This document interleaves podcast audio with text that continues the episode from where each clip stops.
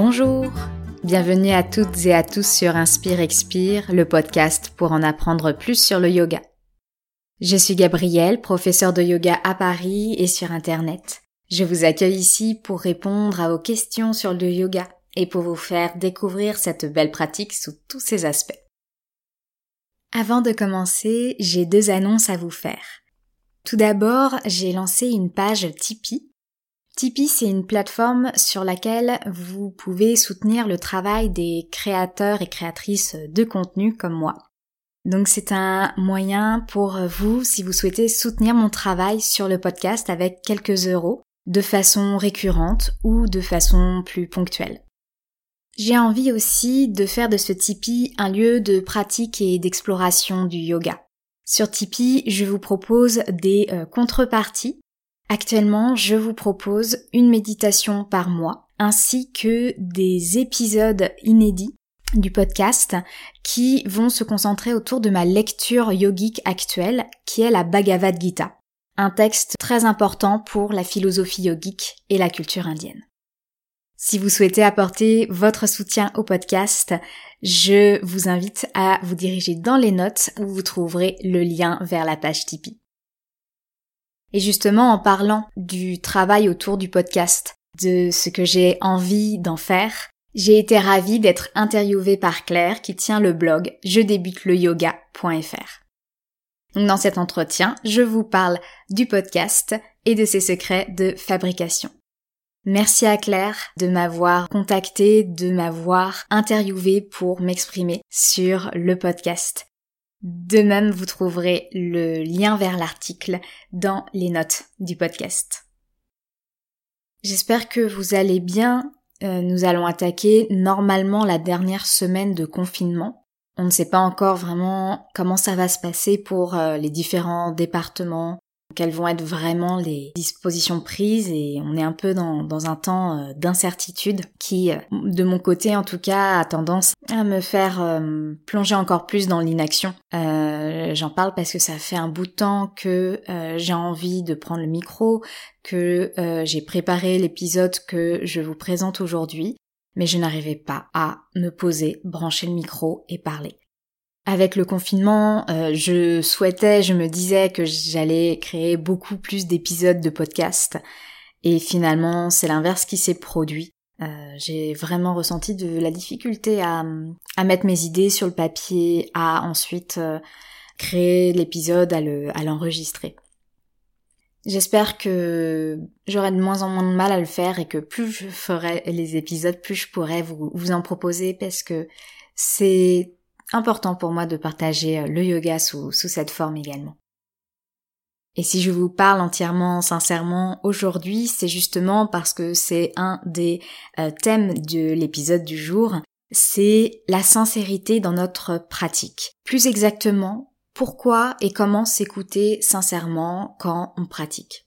Comment on peut profiter de notre pratique comme un lieu d'expression de qui nous sommes, de comment nous nous sentons, et non pas comment nous devrions être, comment nous devrions paraître. Je fais cet épisode parce que j'ai le sentiment que nous ne sommes pas invités à nous écouter sincèrement dans la vie. Et ce qui se passe dans la vie généralement a un reflet sur le tapis et inversement. Dans notre société actuellement, nous sommes généralement plutôt appelés à nous défier, à nous challenger, à dépasser nos limites, à toujours faire plus. Ça commence très jeune avec l'école où la compétition peut être très exacerbée. On est toujours en positionnement par rapport aux autres, par rapport aux notes des autres, par rapport aux attitudes des autres.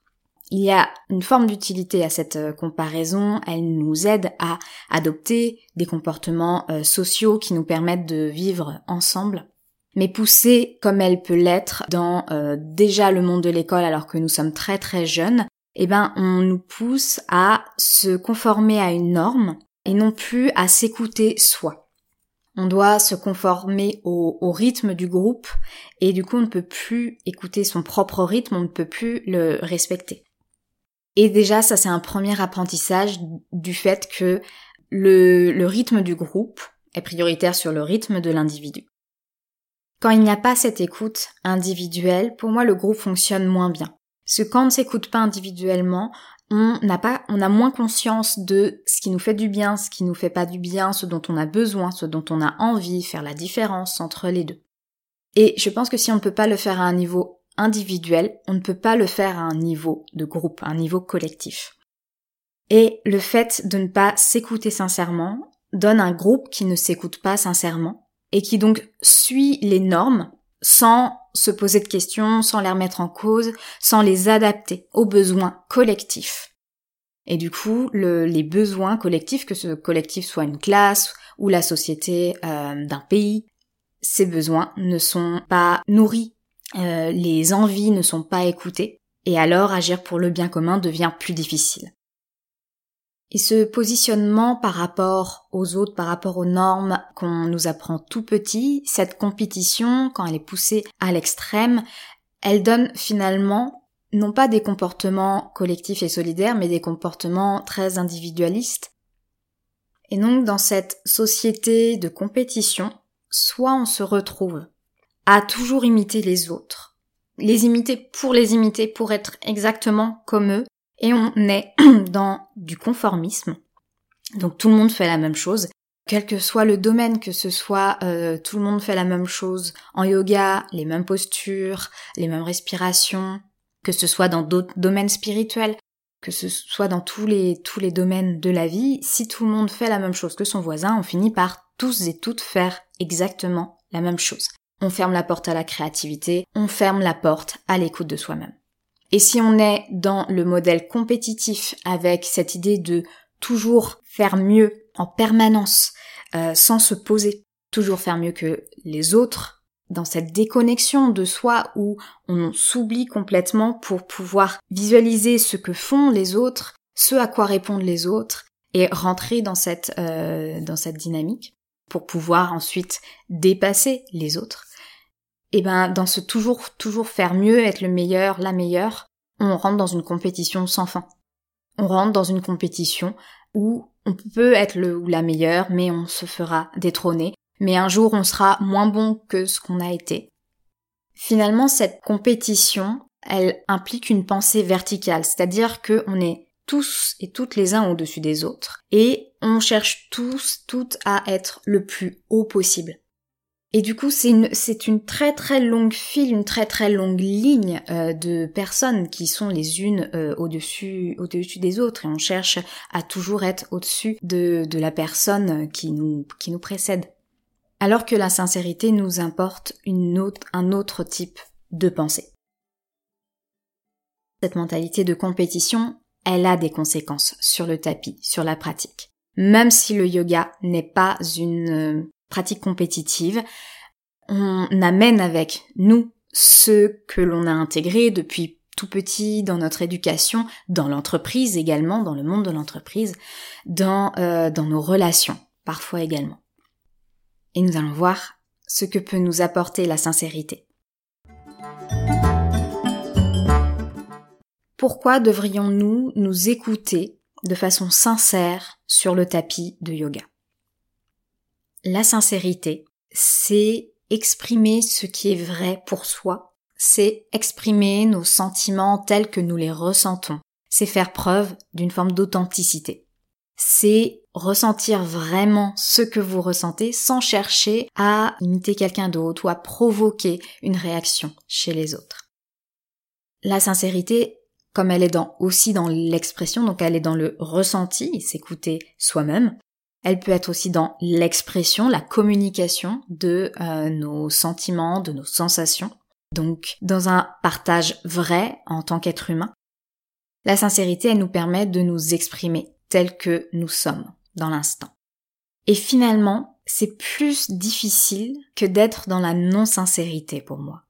C'est plus difficile parce que quand on n'est pas sincère, on le fait dans un but précis. On sait pourquoi on n'est pas sincère. On veut se protéger. On veut paraître d'une telle manière aux yeux des autres. Et du coup, on a un but dans cette non-sincérité. Alors qu'avec la sincérité, on est entièrement dans l'être. On est entièrement dans ce que nous sommes là, maintenant. Et ça ça peut être très difficile. Et en même temps, être sincère, c'est vraiment libérateur. Et s'écouter sincèrement soi-même, c'est important pour soi, mais c'est aussi important pour les autres. Parce que quand on s'écoute soi-même, on est plus capable ensuite d'écouter les autres sincèrement et de les inviter aussi à s'écouter eux-mêmes sincèrement et à aussi s'exprimer de façon sincère. Donc ça permet aux autres d'être eux-mêmes. Et on a ce beau système où finalement, en étant à l'écoute sincère de soi-même, on est moins autocentré finalement et on arrive plus à aller vers les autres. Et cette sincérité, elle nous permet alors de passer de cette pensée verticale où nous sommes les uns au-dessus des autres, où nous nous écrasons parfois les uns les autres, à une pensée plutôt horizontale où chacun peut s'ouvrir aux autres, que ce soit s'ouvrir pour écouter, que ce soit s'ouvrir pour s'exprimer, et où chacun étant avec soi-même et avec les autres sincères, on retrouve cette créativité, on ne cherche plus à imiter les autres pour les imiter.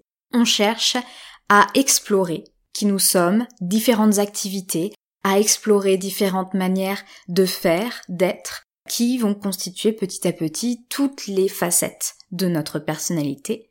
Et ces facettes, on va parfois les retrouver chez les autres, parfois on va découvrir de nouvelles facettes. Et ça va vraiment nous donner un fonctionnement plutôt horizontal, une vision du monde aussi plus horizontale, moins dans l'écrasement, mais plus justement dans l'expansion et l'épanouissement des uns des autres. C'est là que la pratique du yoga est importante. C'est dans cet apprentissage de l'écoute sincère de nous-mêmes. Ce que je dis souvent à mes élèves, c'est toujours de s'écouter, que ce que je leur propose sur le tapis n'est qu'une proposition, qu'ils n'ont aucune obligation de suivre exactement ce que je leur dis. Ce que j'aime, c'est pouvoir petit à petit leur apprendre à puiser dans la sagesse qui est à l'intérieur d'eux, pour qu'ils puissent vivre la séance telle qu'ils ont besoin de la vivre en cet instant.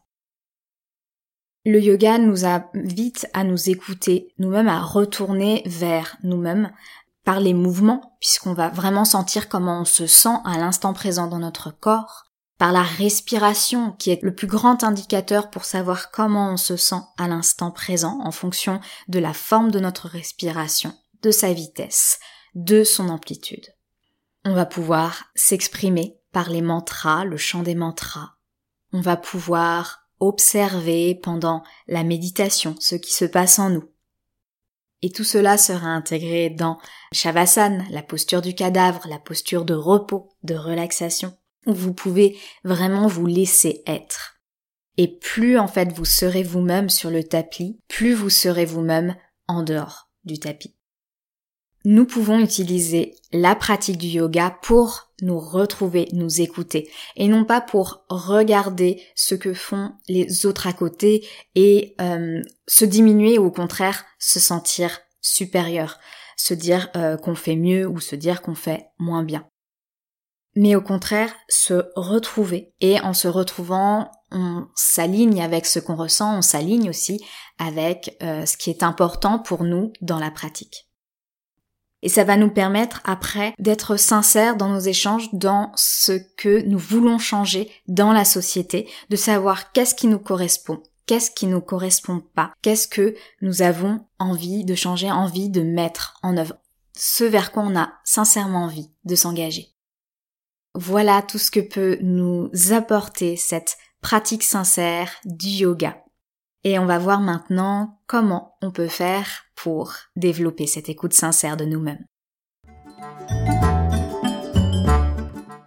Si vous écoutez ce podcast, vous pratiquez probablement le yoga ou vous avez envie euh, de commencer. Et avec le confinement, vous pratiquez probablement le yoga en vidéo ou vous prenez des cours en ligne. Et je vous invite à profiter de ce temps où vous faites du yoga à la maison pour répondre sincèrement à vos besoins. Que ce soit en choisissant une vidéo qui correspond à votre énergie du jour, que ce soit en prenant au choix des temps de pause ou en intensifiant un peu la pratique qui vous est proposée. Je sens que plus vous serez sincère chez vous, avec vous-même sur votre pratique, plus vous le saurez aussi dans vos autres pratiques collectives et également avec vous-même dans la vie en général. Concrètement, adoucir une pratique, euh, ce qui est souvent proposé, c'est de se placer dans balasana, la posture de l'enfant, quand vous en ressentez le besoin. Ça peut être dans une pratique de vinyasa justement de mettre euh, de côté un enchaînement planche chaturanga chien tête en haut et passer soit directement chien tête en bas, soit même prendre un temps en posture euh, de l'enfant. Rappelez-vous que le yoga est cette pratique qui nous permet de revenir vers l'intérieur de nous-mêmes, où on va pas forcer le corps, parce que dès qu'on force le corps, finalement, on essaie de se détacher du corps pour moins ressentir sa, douleur, sa souffrance, l'effort qu'il fait. Essayez de trouver cet équilibre entre effort et euh, réconfort d'une certaine manière. Et c'est ce retour vers l'intérieur qui est en fait cette écoute sincère de vous-même. Et des fois, ce dont vous avez besoin, c'est d'une pratique dynamique. Donc peut-être que vous allez enchaîner dans une, pratique de vinyasa tous les vinyasa. Peut-être que euh, vous allez être dans un chien tête en bas dynamique ou si le dauphin par exemple est plus un défi pour vous, quand vous êtes en chien tête en bas, vous allez l'adapter en euh, dauphin. Parce qu'on pense souvent au fait euh, d'adoucir la pratique, puisque comme je vous le disais, comme on est dans une société qui nous pousse à toujours aller au-delà de nos limites, à toujours faire mieux, que euh, la personne à côté de nous, on a tendance à aller trop, dans, dans trop d'intensité. Donc souvent on nous demande de ralentir. Mais des fois on a besoin aussi de se pousser, on sent qu'on a besoin de plus et du coup on s'offre plus également. Ça va vous permettre de prendre sincèrement conscience de ce dont vous avez besoin à un instant T. Et vous pourrez ensuite amener cette sincérité quand les cours collectifs, les ateliers, les retraites, les studios pourront reprendre. Et je vous y disais qu'en étant sincère, euh, être sincère, c'est ne pas imiter euh, les autres. Imiter aveuglément les autres ne nous amène pas cette écoute sincère de nous. En revanche, imiter tout en restant connecté à ce que nous ressentons d'un point de vue physique, énergétique, mental, émotionnel, c'est ce qui va nous permettre d'évoluer. Euh, je pense notamment à quand on débute le yoga, c'est peut-être utile de déjà regarder ce que le ou la prof propose comme posture et de voir comment d'autres personnes autour de nous euh, font ces postures. Le but sera pas d'imiter exactement la même posture, mais de, de voir comment on se sent, tout en restant connecté à ce que nous propose le professeur, parce que ce que nous voyons de l'extérieur de notre voisin ou voisine de tapis. C'est ce que son corps fait, mais ça ne nous indique pas sur ce qui se passe à l'intérieur d'elle, ses sensations au niveau plus subtil, au niveau des petits muscles entre les omoplates par exemple. Et c'est normalement l'indication du professeur qui va nous permettre de mieux comprendre aussi comment on rentre à l'intérieur de la posture et petit à petit de s'ouvrir à cette posture. Donc ce regard tourné vers les autres, c'est un regard qui n'est pas là pour se conformer ou pour au contraire se comparer et se dire je suis moins bien, je fais mieux, mais c'est un regard qui nous permet d'être inspiré, de euh, peut-être se lancer dans une posture, peut-être voir une version de la posture qu'on ne connaissait pas et qu'on se sent d'essayer ce jour-là. Donc là, je vous parle beaucoup euh, des postures puisque c'est vraiment, comme c'est l'élément visuel du yoga, c'est sur ça qu'on va euh, souvent s'imiter les uns les autres et c'est sur ça que je vous encourage à imiter pour vous inspirer. Dans les pratiques de respiration, de méditation, s'écouter sincèrement, c'est prendre conscience de comment vous vous sentez à cet instant dans la pratique que vous faites. Est-ce que vous êtes à l'aise ou non? Quelles sont euh, les pensées qui vous viennent, qui peut-être vous perturbent ou au contraire que vous pouvez laisser défiler tranquillement? Toujours cette écoute sincère sans chercher à expliquer ce que vous ressentez, ce qui se passe, ou à rejeter la faute sur une cause extérieure, que ce soit une personne, un bruit, euh, la température euh, de la pièce juste. Comment je me sens là, maintenant? Qu'est-ce qui se passe là, maintenant? Ce que vous pouvez faire aussi pour une pratique où vous pouvez vous écouter sincèrement, c'est de poser une intention au départ euh, de la séance. Ça va vous permettre de voir comment tout au long de la séance vous arrivez à, revenir vers cette intention Est-ce que c'est facile ou difficile d'incarner cette intention, de la vivre?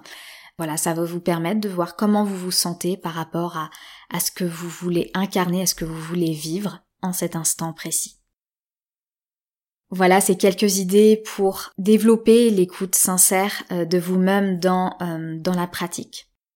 Je reviendrai juste sur un dernier point qui est euh, je vous invite à vous écouter sincèrement mais je ne vous invite pas à faire votre propre pratique pendant que vous prenez un cours avec quelqu'un d'autre, que vous prenez un cours avec un ou une professeur. Vous avez des besoins et vous allez chercher à y répondre, mais si vous prenez un cours collectif, vous venez aussi pour recevoir. Et je vous invite à accueillir ce que, à accueillir sincèrement justement ce que le ou la professeur vous propose, à accueillir et voir comment ça résonne en vous de façon sincère. Ça revient en fait au même principe d'imitation pour l'inspiration que dont je vous parlais juste avant.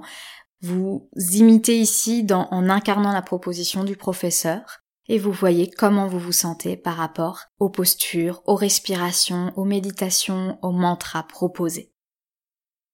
Et tout ça, ça fait partie également de votre écoute sincère de vous-même. J'espère que cette réflexion que je vous partage vous inspirera dans votre pratique, vous aidera à revenir le plus régulièrement possible vers vous-même, à moins vous projeter vers les autres, mais à plus être dans cette écoute intérieure qui vous permet après d'accueillir les autres, de les écouter pleinement et sincèrement. Si cet épisode vous a plu, je vous invite à le partager autour de vous, à vos amis, à vos collègues, aux personnes que vous connaissez qui pratiquent le yoga, à vos élèves si vous êtes professeur. Pour soutenir le podcast, vous pouvez aller voir la page Tipeee dont le lien est dans les notes. Vous pouvez également laisser un commentaire 5 étoiles sur iTunes, SoundCloud ou la plateforme habituelle que vous utilisez. Et on se retrouve principalement sur Instagram sous l'identifiant pincha.yoga. Échanger est très important pour moi, connaître comment vous avez ressenti le podcast, comment vous l'avez accueilli, en toute sincérité. Ça me permet de donner du sens, vos retours sont importants, alors n'hésitez pas. J'ai hâte de vous retrouver au prochain épisode. D'ici là, prenez bien soin de vous Prenez bien soin des autres et prenez bien soin du monde.